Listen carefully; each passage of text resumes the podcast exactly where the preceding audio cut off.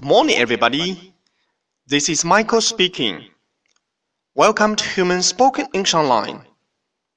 各位早安，我是 Michael 老师，欢迎来到乐成红线上口语团 A 组，Day three hundred and fifty-six. Here we go. 今天是我们的一周挑战时间。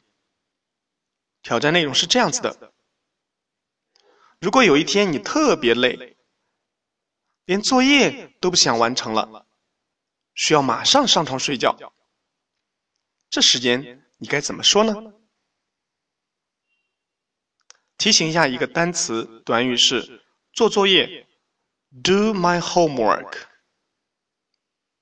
my homework。That's all for today. See you next time.